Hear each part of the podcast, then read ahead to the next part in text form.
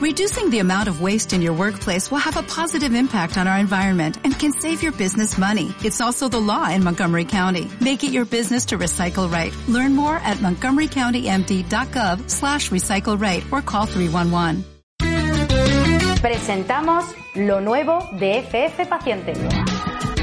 El podcast del paciente. Un nuevo espacio de relación que pretende llevar mucho más lejos la visibilidad del paciente crónico. Entrevistas, conversaciones, Monográfico, experiencias. el podcast del paciente, el primer podcast centrado en la visibilización del paciente en nuestro país. Un espacio de referencia. Un encuentro único. El podcast del paciente. Bienvenidos al tercer episodio del podcast del paciente. Para los que todavía no nos conocen, un podcast pensado en fomentar el aprendizaje entre iguales, descubrir recursos fiables y con evidencia científica. Eso sí, siempre muy bien acompañados de personas que nos contarán sus vivencias con su enfermedad. Con el podcast del paciente descubrirás que tu participación activa en salud puede ser de mucha utilidad para nuestra sociedad. Un podcast de la asociación FF Paciente desde casa por el confinamiento, pero editado y maquetado en los estudios de frecuencia enfermera. Para comenzar y por primera vez, hemos engañado a una persona que es muy especial en el mundo de FF Paciente y muy necesaria. Tengo el honor de presentar a nuestros oyentes a Adrián Sarria. Adrián es paciente crónico, enfermero 2.0 y siempre dispuesto a crear, innovar y aprender. Las personas que conocemos a Adrián podemos cerciorar que ante todo es comprometido, un poco meticuloso, pero ante todo buena persona. Adrián es vicepresidente de la asociación FF Paciente y ha contado en numerosas ocasiones cómo es convivir con el síndrome de intestino irritable, que tanto dolor de cabeza nos genera alguno de nosotros. Bienvenido, Adrián, a este tercer episodio del podcast del paciente.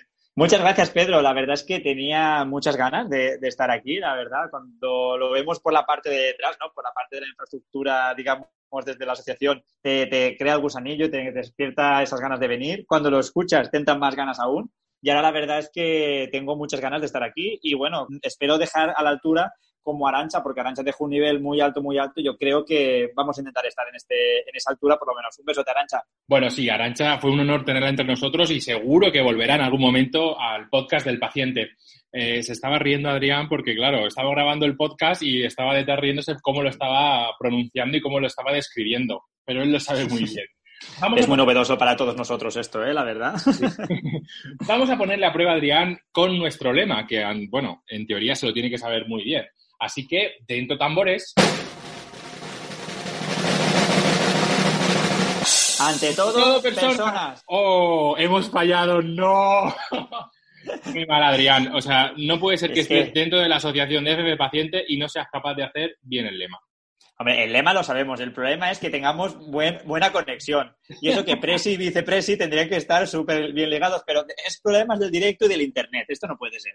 No pasa nada. Bueno, tendremos que hacer una segunda vez para ver si lo puedes acertar, porque esto no puede ser. Perfecto, te cojo, te cojo el, el lazo. Vale, muy bien, pues sí, somos ante todo personas y tenemos que asegurarnos que entendemos cómo cuidarnos y mejorar nuestra salud junto con los profesionales de la salud.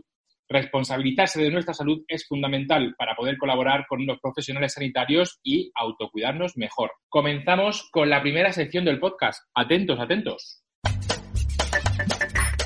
Llega la tweet noticia.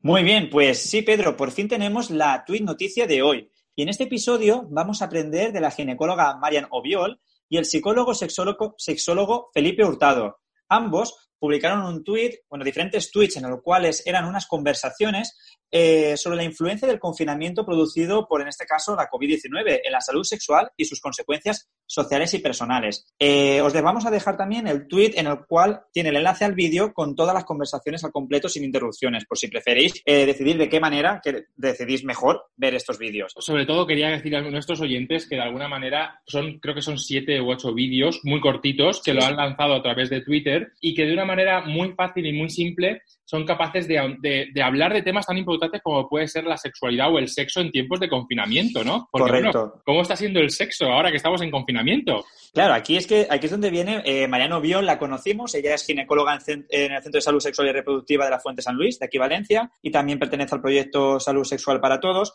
y la conocimos en el Café Tabú que hicimos aquí en Valencia sobre sexualidad, y la verdad es que da un gusto cuando hablas con ella, y en este caso estas conversaciones que ya os digo, os animamos mucho a que las veáis, porque claro, tratan todos los temas que, que preocupan, tanto la sexualidad para las personas solteras, sexualidad para personas sobre todo que viven en pareja, y que también tienen más criaturas, tienen niños, niñas, y claro, todo esto son unos temas que estar en confinamiento, estar en casa, supone la verdad que un giro de guion que hasta ahora nadie estábamos acostumbrados y es muy interesante, muy interesante sobre todo valorar y, y- y darte- y dedicarte tiempo a, a ti como persona y en este caso a un aspecto muy importante como es un patrón que se llama la sexualidad. Pues nada, ahí dejamos, dejaremos el enlace para que cualquier persona de nuestros oyentes pueda entrar dentro de ese Twitter y de ese hilo de Twitter y sobre todo conocer Ujú. a Marian, que es un gran descubrimiento que la pudimos descubrir en el Café Tabú sobre sexo y cronicidad que hicimos en Valencia y, y la verdad es que fue un descubrimiento increíble y es una persona que habla muy bien y que además tiene muchísimos conocimientos sobre el tema. Pero no nos vamos a quedar ahí, vamos a ir un poco más a ahondar a la situación en la que estamos viviendo ahora, una situación de desescalada en el tema del confinamiento y del COVID-19 y bueno, ¿de qué vamos a hablar ahora, Adrián? Pues la verdad es que está, está muy, eh, en este caso, muy en auge muy en conversación, sobre todo las franjas horarias que el gobierno estableció para salir a pasear y hacer deporte. Eh, se establecieron unas franjas horarias divididas sobre todo en cuatro grandes grupos de, de personas, sobre todo para evitar eh, la, la aglomeración y, en este caso, el posible contagio y contacto eh, innecesario, en este caso. Las cuatro, los cuatro bloques de, personas fueron las personas eh, de 14 años en adelante, aquellas personas menores de 14 años y aquellas personas mayores de 70 años o dependientes de un cuidador y aquellos deportistas no profesionales. Y aquí ahora mismo Pedro y yo nos vamos a encargar de desengranar un poco cuáles son las franjas horarias en aquellos municipios de la población sea superior a 5.000 habitantes, porque aquellos que sean eh, de igual o inferior a 5.000 habitantes, su horario será, no habrán franjas horarias, pero será un horario abierto de 6 a 11 de la noche. Sí, Muy bien, Pedro, ¿empiezas tú con personas 14 años adelante? Sí, empiezo yo. Con las personas de 14 años en adelante podrán salir de 6 de la mañana a 10 de la mañana y por la tarde de 8 de la tarde a 23 horas de la noche. Muy bien, para aquellas personas que son mayores de 70 años o personas dependientes con cuidadores, deberán ir de 10 de la mañana a 12 del mediodía y de 7 de la tarde a 8 de la tarde. Seguimos con los menores de 14 años y siempre con un máximo de 3 y con un adulto. Han dejado una- uno- unos tiempos únicos, no están partidos como en los otros casos y es de 12 de la mañana a 7 de la tarde. Y para el caso mayoritario, yo creo que sobre todo Pedro y mío seguro, y para mucha más gente, para aquellos deportistas que no somos profesionales, tenemos un horario para salir a pasear y despejarte de 6 de la mañana a 10 de la mañana y de 8 de la tarde a 11 de la tarde. Qué identificado me siento, qué identificado me siento con, ese, con esas franjas horarias. Sí, sí, eso es una muy adecuada. Pero en realidad me parece muy bien, porque aquellas personas que ya se dedicaban a un deporte más habitual y no profesional, evidentemente este horario casi lo tenían muy marcado o no le supone mucho, mucho impedimento o mucho sacrificio. De todas formas, recordemos que estamos en casa. Entonces, la verdad es que puede, puede llevarse a cabo. Es muy importante matizar que el deporte debe ser individual y sin contacto con otros, una vez al día y dentro del municipio. Otra de las cosas que también remarcan bastante es que intentes evitar que tengas alguien justo delante tuya en fila. Si podáis ser separados para evitar, en este caso, las microgotas que puedan ser expulsadas, exhaladas por las personas que hacen deporte delante tuya. Y pese a que hemos estado hablando de estas, de estas franjas horarias, como sabéis, la información sanitaria varía cada día en relación a cómo van descubriendo cómo se está moviendo este virus y cómo nos está afectando en la sociedad. Por lo tanto, siempre ir a fuentes fiables como el Ministerio de Sanidad, sociedades científicas e incluso a veces asociaciones de pacientes que estén actualizados sobre el área que queréis buscar y tratar para asegurarnos de que realmente estamos cumpliendo con la normativa para frenar este virus, un virus que frenaremos entre todos. Así que bueno, Adrián, cambiamos de tema. ¿Hacia dónde vamos? Sí, pero antes de cambiar de tema, voy a aprovechar y te voy a meter ahí también la pulletilla publicitaria, pero no publicitaria, sino muy intrigante, lo que dices de la información fiable y estar al tanto. Es algo que llevamos repitiendo muchas personas, muchos profesionales, muchas sociedades científicas, el ministerio, pero yo creo que antes de continuar quiero recalcar, es muy importante que no gastéis guantes, que os lavéis las manos. Es algo que hemos explicado por activa y por pasiva, pero seguimos explicando, no nos, no nos cuesta, la verdad, queremos decirlo, pero y ahondar en la importancia de lavarte las manos. Si te lavas las manos, si vas con las manos descubiertas, pero te las lavas, no hay ningún problema. Si llevas guantes y llevas guantes durante todo el rato que estás paseando, yendo a la compra o lo que sea, estás consiguiendo que se haga una contaminación cruzada. Por tanto, esta contaminación cruzada perjudica en vez de beneficiar tú piensas que te está protegiendo del coronavirus, pero en realidad lo que estás haciendo es esparcir este virus incluso tú poder eh, llegar a contagiarte. Así que, por favor, fuera guantes, lavado de manos y en este caso mascarillas en el caso que no se pueda respetar la distancia de seguridad permitida y establecida por el eh, Ministerio de Sanidad, que recordemos siempre está avalada por la información científica. Bueno. Y ahora sí, venga, va, te dejo y cambiemos de tema. Y ahora sí, cuidado con Adrián, que está en redes sociales y está vigilando todas las fotos en las que salimos si tenemos ese distanciamiento social o la mascarilla o los guantes. Y es el típico que siempre las comenta si lo haces mal. Y sí, eh, por fin vamos a cambiar, vamos a cambiar un poco de tema y nos vamos a ir eh, y nos vamos a ir a otra sección, una sección donde vamos a descubrir a una asociación de pacientes, cómo funcionan, cómo podrán encontrarles y sobre todo vamos a ver cuáles son eh, sus tareas diarias y cómo ayudan a otras personas. Así que adelante con la sección de asociaciones de pacientes.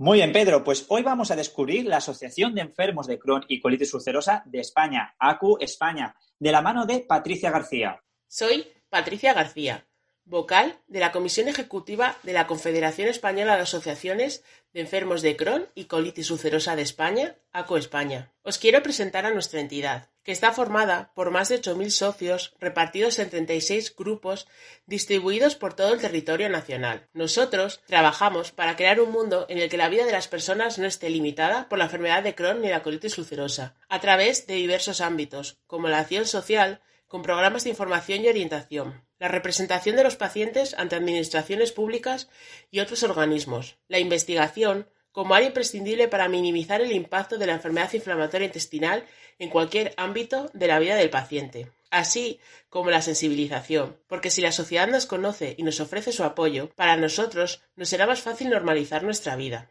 Os invito a que visitéis nuestra página web www.aqesp.com, así como nuestros perfiles de redes sociales en Facebook, Twitter e Instagram. Allí podréis ver todo lo que hacemos y conocernos un poco más. No dejes de seguirnos.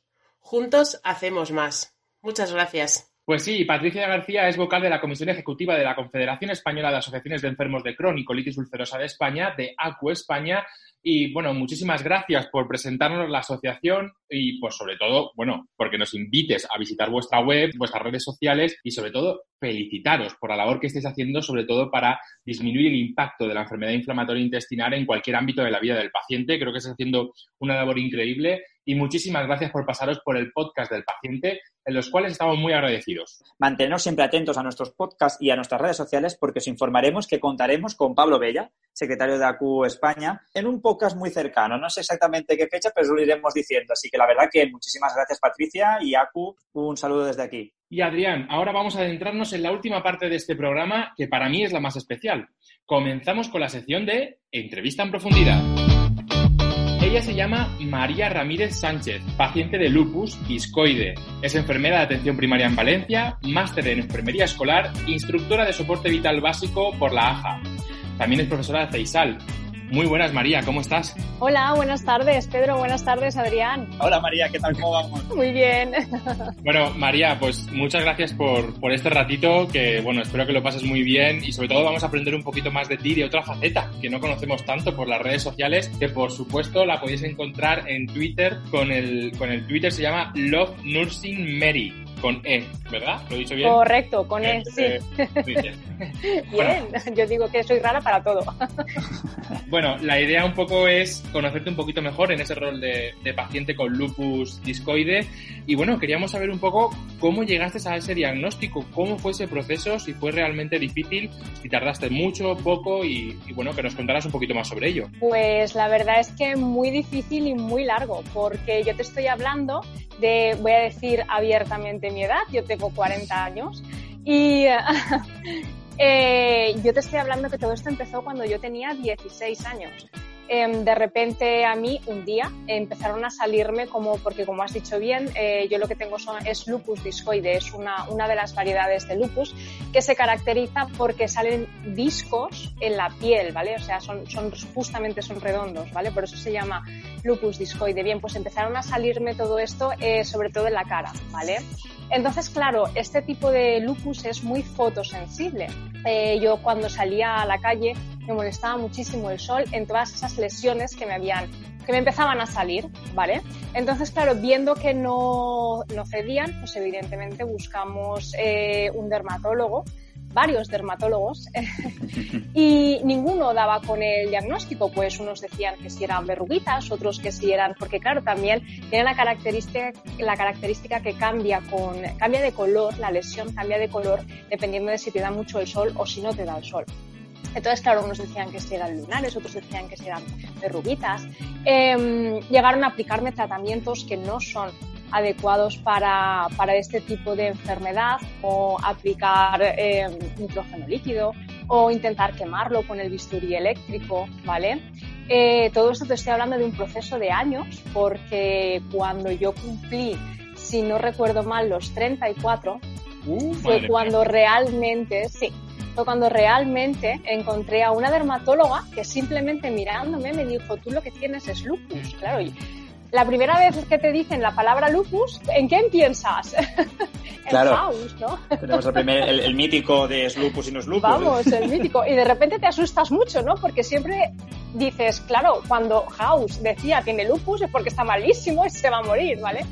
Y entonces me dijo, bueno, ya me, me explicó un poquito, me tranquilizó que no pasaba nada, que era una enfermedad autoinmune, eh, que había que hacerme una serie de analíticas, una serie de pruebas, evidentemente biopsió las lesiones y se confirmó el diagnóstico de lupus discoide y a raíz de ahí pues empezó el periplo de pruebas, análisis, porque como todos los lupus eh, tienen eh, tendencia a afectar un poquito algunos órganos diana. Entonces, claro, tanto tiempo había estado yo sin diagnóstico que la doctora, esta dermatóloga, eh, tenía miedo que hubiera afectado algún, algún órgano diana, pero no, gracias a Dios de momento hoy en día eh, la cosa sigue bien. Y, nada, y gracias a ella dimos con el diagnóstico. Y nos has contado eso que han sido muchísimos años, desde te pilló tu adolescencia, incluso luego la parte de, estudiar y de bueno, la parte más activa, ¿no? Laboralmente, como a veces nos, suele pasar, ¿no? A partir de los 18 o así, que siempre estamos como más integrándonos eh, en la parte más universitaria, estudiar, trabajar. ¿Cómo te afectó todos estos años? Y, y también en este caso, por la parte emocional, ¿no? La parte de esa de ese proceso de pruebas y también el no saber con certeza un diagnóstico? A ver, eh, tienes que tener en cuenta que me pilló, ya te dije, ya te he dicho que me salió 16, 17 años, me pilló la época más tonta que te puede, que te puede pillar, ¿vale? Y además justamente las lesiones salían en la cara, es decir, que es algo que no se puede disimular por mucho que quieras. Y son lesiones que, que sin querer van creciendo, ¿vale? Eh, de repente se caen, vuelven a salir.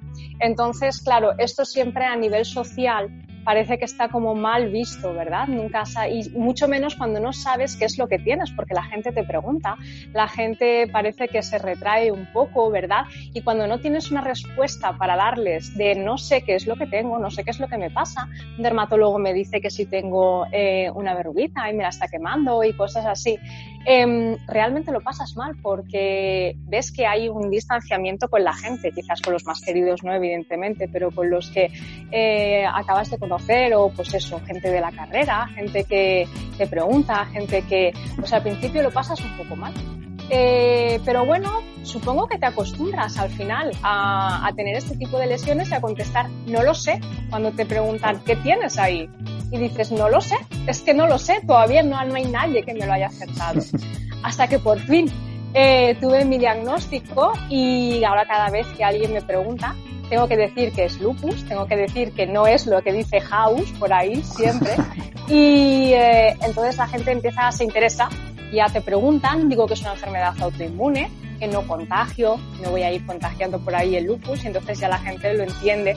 Supongo que esto se lleva un poquito mejor, pero sobre todo cuando tienes el diagnóstico, cuando no tienes que contestar, no lo sé, a la pregunta ¿qué te pasa? cuando tienes un nombre y apellidos, ¿no? Es decir, parece que ya lo ves de otra manera. Sí. Es decir, ya sí, que es y también tu entorno, lo que decimos. No solamente la parte que seguro te han estado apoyando, la parte más, tu entorno más cercano, sino cuando estás hablando, pues eso, sobre todo el tema de la carrera, compañeros, etcétera, etcétera. Todo esto a veces, el desconocido es lo que da miedo, por desgracia, ¿no? Y aún sigue Exacto, siendo, sí. sigue siendo tabú, aunque tú lo vivías de forma tan normal, pero sigue siendo tabú y eso la verdad, pues a la hora de relaciones eh, también se vería muy afectada, en realidad. Entonces, claro, muy, muy bien. ¿Y cómo fue ese proceso? Ya una vez has tenido este nombre y apellidos, ¿no? A partir de aquí, el ser tú ya poder ser parte activa en tu proceso de enfermedad, ¿cómo, cómo lo has ido viviendo? A ¿Has ver, apoyo? para mí fue, fue una liberación. O sea, el, el saber qué es lo que pasaba y por dónde podía ir, ¿vale? A la hora del tratamiento, eso es, después de tantísimos años, es una liberación. A pesar de que estoy hablando que es una enfermedad que dentro de lo malo, eh, no, se, no se tiene que considerar una enfermedad grave, ¿vale? Si llevas tus controles y si llevas tus analíticas eh, todos los años, se tiene que considerar que, bueno, pues que es liviana. Pero el hecho de, de saber por dónde tengo que ir, eh, vamos, eso ha sido una auténtica liberación. El saber qué, qué es lo que tengo que hacer y qué es, no, qué es lo que no tengo que hacer. Porque, claro, evidentemente yo sabía que el sol es una, es- las lesiones son fotosensibles, te molesta mucho el sol. Cuando es, ese invierno que no molesta tanto, los, los rayos solares no son tan fuertes, no molesta tanto, pero en verano es casi una, una tortura salir a la calle. Entonces, pero ya sí es, es, es tremendo porque es como, como si te clavaran miles de agujitas en cada lesión. Es, es tremendo. Aún, aún poniéndote pantalla total, porque yo me pongo pantalla total de, de protección, aún así molesta. Pero ya sabes lo que tienes que hacer, ya sabes que tienes que evitar el sol, ya sabes que tienes que ir por la sombra, que te tienes que poner eh, pantalla total sí o sí, y que aún así las lesiones se van a, se van a activar en verano. Normalmente suelo hacer eh, mis controles analíticos los suelo hacer en invierno porque en verano, que es cuando más se activan las lesiones, es cuando, cuando más alterada pueda estar, puede estar, claro, todo el proceso de, de enfermedad. Entonces normalmente yo mis controles los hago en invierno y están bien. Muy bien, muy bien explicado, María. La verdad que da gusto, da gusto escucharte, ¿eh? es que hablas muy bien y explicas muy bien. Que lo Uy, gracias. Sí, es verdad. Hablando un poco de, de, bueno, del mundo de las asociaciones, yo no sé si has tenido contacto con otras personas que viven eh, pues la misma situación que tú y que has estado y que estás viviendo, ¿no? Sobre todo ahora que ya, fíjate que muchas veces hablamos de las etiquetas a los pacientes, que no nos gustan que nos pongan etiquetas, pero al final yo creo que es más con el tono de la entonación con que hablemos, con la, ¿no? Si hablas como el paciente que tiene no sé qué y, y ese- esa, esa manera de hablar que tenemos muchas veces de despreciar cosas, pero por otro lado es, es necesario para poder ubicarte y poder eh, hacerle frente a una enfermedad con nombres y apellidos, que es lo que has contado. ¿Te has encontrado con otras personas que tienen la misma situación que tú? Eh, ¿O has encontrado asociaciones? ¿O has, has ido incluso alguna asociación un poco a informarte sobre esto? Pues mira, realmente, y ya voy a ser sincera, no he ido ni he buscado ninguna asociación, eh, pero porque yo creo que estamos como escondidos, no sé, es como una especie de, de vergüenza, no sé cómo decirte, porque muchas veces me he encontrado con, vamos a ver, el tratamiento fundamentalmente porque dependiendo del, lupus que tengas, normalmente el tratamiento suele ser corticoide, ¿vale? Entonces, eh, parece que hoy en día hay muchos tabús todavía con muchos tratamientos. Si estás en un tratamiento crónico con corticoide, parece que te pasa algo muy malo, ¿vale? Entonces, muchas veces preguntas a pacientes por el tratamiento, pero en tu consulta habitual normal. Y, y, ves por qué llevan ese tipo, de, ese tipo de tratamiento, preguntas y entonces, como con vergüenza, te dicen que tienen lupus, otro tipo de lupus, el lupus sistémico, otro tipo de lupus, pero lo dicen como con vergüenza, ¿verdad? Entonces es como que la gente que tenemos lupus, como que vivimos esta enfermedad un poco con vergüenza, no sé cómo, cómo explicarme. Y realmente es que no conozco a nadie, realmente no conozco a nadie uh -huh. que tenga lupus, ni del mío, ni mentira, por no mentir, mi hermana tiene exactamente el, el mismo tipo de lupus que yo, exactamente el mismo. Y las lesiones nos salieron casi a la par y las lesiones las tenemos casi localizadas en el mismo sitio de la cara. O sea que eh, es, es, curioso. ¿Y solamente Pero, sois tú y tu hermana, la familia? En la familia solo mi hermana y yo, sí, con, esa, con, con esta enfermedad. Pero bueno, entonces, claro, no conozco a nadie que tenga. Vamos a ver, también tengo que decir que cuando me diagnosticaron, me hicieron todas las analíticas, empecé con el tratamiento corticoide porque la, la dermatóloga sí que quería que las lesiones empezaran a reducir un poquito. De hecho, con el tiempo sí que han reducido un poquito. Pero claro, lo que arreglamos por un lado lo estropeamos por otro. Se me disparó que si el colesterol, que si, bueno, todas esas cosas que... Entonces, como tampoco cedían las lesiones, porque no cedían, son rebeldes en mí, no sé, eh, decidimos dejar el apartado el, el tratamiento y simplemente hacer controles anuales para que todo esto no se, no se descontrole. Entonces, realmente tampoco me he preocupado yo en exceso porque como no estoy tomando ningún tipo de tratamiento, simplemente llevo mis controles eh, normales y anuales y no conozco a nadie que tenga mi enfermedad, eh, tampoco, pues eso, no he buscado ninguna, ninguna asociación que diga, bueno, voy a, a a mm, cogerme a ellos como mm, guía o como no sé si en Valencia hay alguna asociación de lupus realmente tampoco. Tendría que buscarla. La verdad es que no sé, a mí me pillas, no sé tú, Pedro, si te suena. Sí, hay una federación de lupus, FELUPUS, hay una federación que engloba más asociaciones de pacientes y además, eh, bueno, pues seguramente la podremos conocer porque van a, van a, estar presentes en el podcast en algún momento. Así que, bueno, invitamos a la gente que, que escucha nuestros podcasts porque seguro que aparecen en algún programa y podemos conocerles mejor eh, sí que es verdad que eh, voy a hacerte una pregunta eh, un poco directa. ¿Has dejado de hacer algo en tu vida, o sea, algo que tú hayas dicho, mira, esto no lo he hecho por, por el lupus, ¿no? O a lo mejor en esa época no sabías por qué era, porque no tendrías esa etiqueta, ¿no? Pero a lo mejor ahora mirando atrás dices, jo, pues esta vez no hice esto, pues no sé, o no me fui de viaje, o no sé, como hablas de ese hablas de esa manera de esconderse, que yo creo que lo haces sin querer, ¿no? A lo mejor no lo haces de una manera intencionada, pero ya viviéndolo así, eh, a lo mejor ahora la pregunta es, mirando hacia atrás, ¿crees que has dejado algo por hacer por esta situación? He dejado de, sobre todo eh, antes, ahora ya menos, porque ya lo controlo un poquito más, pero de salir en verano, de salir al día en verano, pero ya era una cosa inconsciente. O sea, las amigas, cuando eres joven, o el novio, o vale, eh, vamos a la playa, para mí me suponía un esfuerzo terrible me suponía el, el hecho de, uff, qué mal lo voy a pasar el día de playa. Entonces muchas veces he dicho que no, eh, por eso, antes de, pues eso, antes de conocer lo que tenía, de saber de ponerle remedio y, y todo eso. Claro. Y en este caso también, con el tratamiento ahora que tienes, que sobre todo es corticoide, ¿no? Y que es uno, un tratamiento más de forma crónica, en este caso, para controlar, para controlar los síntomas sobre todo. Eh, ¿Te ha visto alguna cosa afectada en tu día a día, como en este caso enfermera? Que sabemos que nuestros turnos, nuestro, el día a día es a veces un poco que descuadra, sobre todo lo, los biorritmos. Eh, ¿Te ha visto también eh, afectado o que ha impedido o dificultado tu labor diaria? ¿O en este caso no, no. has tenido totalmente...? Nada, nada. Yo en ese aspecto, ah, hombre, ahora, ahora no estoy tomando el tratamiento. Quiero decir, sí que lo tomé vale. en su tiempo, ¿vale? Para ver si las lesiones desaparecían y, y, todo eso, pero ya te digo que como empezaba a descontrolar otras cosas y, y no hacía el efecto que quería, no dejé, dejamos de, dejé de tomarlo exactamente.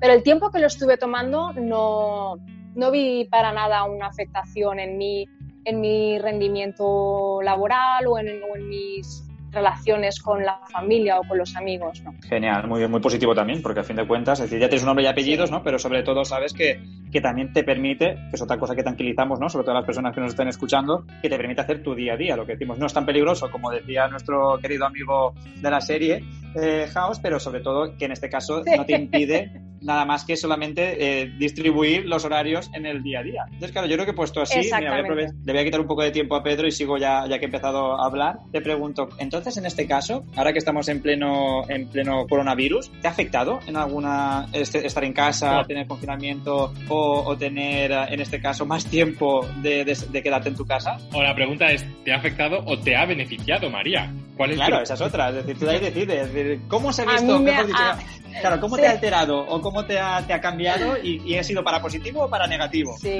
no, realmente a mí me sienta bien, a mi, a mi lupus le sienta muy bien que yo me quede en casa. Entonces, eh, me ha, vamos, esto me ha mm, supuesto un beneficio, no totalmente al contrario.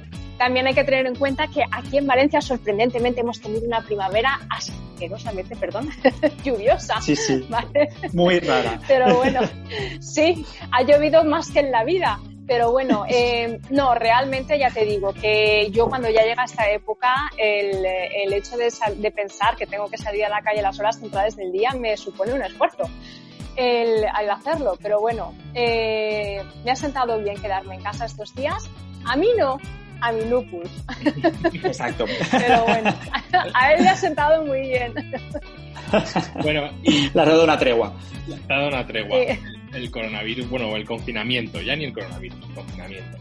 Eh, bueno, pues otra de las cosas que quería preguntar, o que, o que bueno, que yo creo que esto, aunque es una pregunta más general, un poco lo verbalizabas, ¿no? El, tener que explicar qué es el lupus y que la gente no se asustara, que eh, esos estigmas que están alrededor de este tipo de patologías. ¿Cómo podemos romper este- estas barreras, estos, estos falsos mitos que ya no solo pasan esta enfermedad, pasan otras muchas, ¿no? Pero ¿por qué hay este desconocimiento o cómo podemos romper estos, estas situaciones? Yo lo tengo clarísimo. O sea, el, el que tiene que romper estas situaciones es el propio paciente. Si yo me trato como rara o me trato como o intento esconder algo que realmente tengo, es cuando estoy creando el tabú. Entonces, desde de- el propio paciente es el que tiene que, como vosotros, como bien hace FF paciente, ¿vale? Es conocer tu propia enfermedad y poder hablar eh, con otras personas que no la conocen de esta enfermedad para explicar que, pues eso, que, que no, por lo menos en mi caso, yo siempre hablo de mi caso,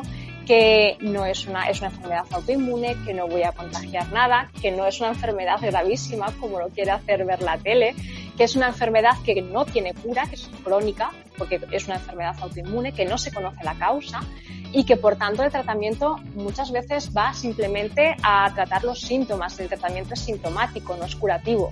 Entonces yo creo que si todo esto, la gente, los pacientes, lo tenemos claro y hablamos abiertamente y sin tabú con el resto de la gente, es cuando nosotros mismos vamos a empezar a quitar todos estos mitos y estas cosas falsas que hay acerca de, de esta enfermedad o de cualquier otra enfermedad. Al final es un poco normalizar la situación primero, aceptando la enfermedad que tenemos, que eso es importante y no es fácil.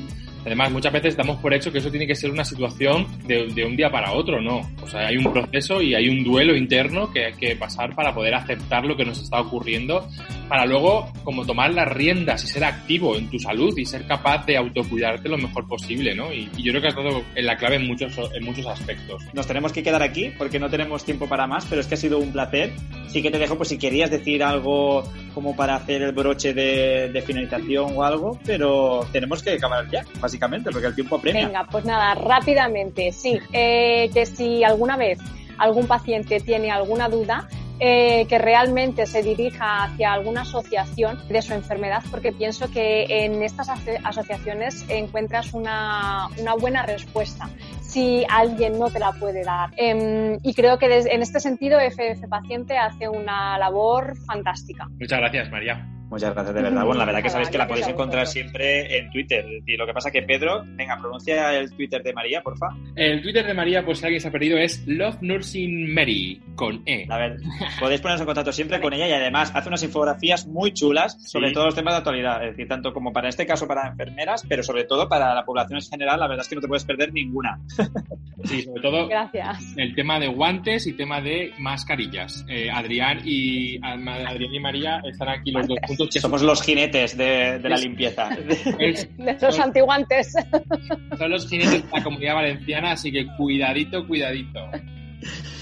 Pues nada, la verdad es que eh, vamos a despedir ya este episodio, sobre todo agradeciendo con todo nuestro cariño a los protagonistas de, de este tercer episodio del podcast del paciente. Eh, Pedro, te dejo que hagas los honores de agradecimientos. Vale, pues despedimos este episodio agradeciendo con todo nuestro cariño a los verdaderos protagonistas. Adrián, por ser y estar con nosotros, pese a ser quisquilloso, que ya todos te vamos conociendo. A Patricia García, de la Asociación de Enfermos de Crohn y Colitis Ulcerosa de España, de ACU España. A Marian Obiol, por compartir información valiosa a través del hashtag FFPaciente y, por supuesto, a ti, María, por dedicarnos un ratito de tu vida, de tu día de descanso y, bueno, de este confinamiento que sabemos que para tu lupus va muy bien, ¿vale? Va fenomenal. Gracias a vosotros. Nos vemos muy pronto en el cuarto episodio del podcast del paciente de la asociación FF Paciente, aún grabado en casa por confinamiento, pero editado y maquetado por los estudios de frecuencia enfermera, con nuevas historias, nuevos recursos, debates y sobre todo con mucho cariño y sentimiento. Desde el equipo de FF Paciente esperamos que os guste este nuevo espacio, que ya cada vez es menos nuevo, y esperamos vuestros comentarios y sugerencias. Nos vemos en las redes, nos vemos los viernes con el hashtag FF Paciente. Por cierto, os vamos a dejar con una sorpresilla. Muy atentos. ¿Cómo el confinamiento puede mejorar tu vida sexual? Para ello es necesario respetar varias reglas. Primera, intimidad. El dormitorio de la pareja es terreno exclusivo de la pareja. Excepto catástrofe inminente, nadie ajeno a la pareja entra en el dormitorio y siempre, siempre, antes de entrar, se llama a la puerta. Segunda, respeto. Estamos estresados, pero nuestra pareja no es nuestro saco de boxeo donde descargar toda la energía negativa. Tercera, imaginación. Tienes tiempo para experimentar con tu pareja. Los límites los ponéis vosotros. Cuarta, sentido del humor. Donde no llega la imaginación, llega el sentido del humor. Es bueno reírse de uno mismo, de sus imperfecciones y limitaciones. Quinta, tiempo. Tiempo para sacar del dormitorio el concepto de sexo. Sexo es un abrazo antes de irte, cosquillas mientras haces las faenas de casa, caricias viendo una peli en el sofá. Y todo esto se resume en mindfulness sex, sexo consciente, sexo en el aquí y ahora. Dejemos fuera del dormitorio todo, todo excepto nuestra pareja. Disfrutemos de esa isla privada con la persona que más nos quiere y que más queremos.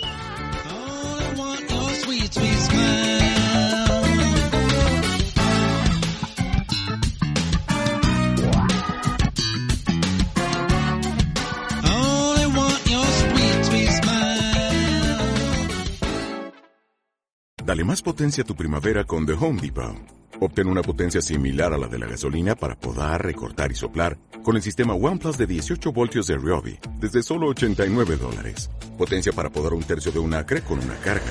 Potencia para recortar el césped que dura hasta dos horas. Y fuerza de soplado de 110 millas por hora. Todo con una batería intercambiable. Llévate el sistema inalámbrico OnePlus de 18 voltios de Ryobi. Solo en The Home Depot. Haces más. Logras más.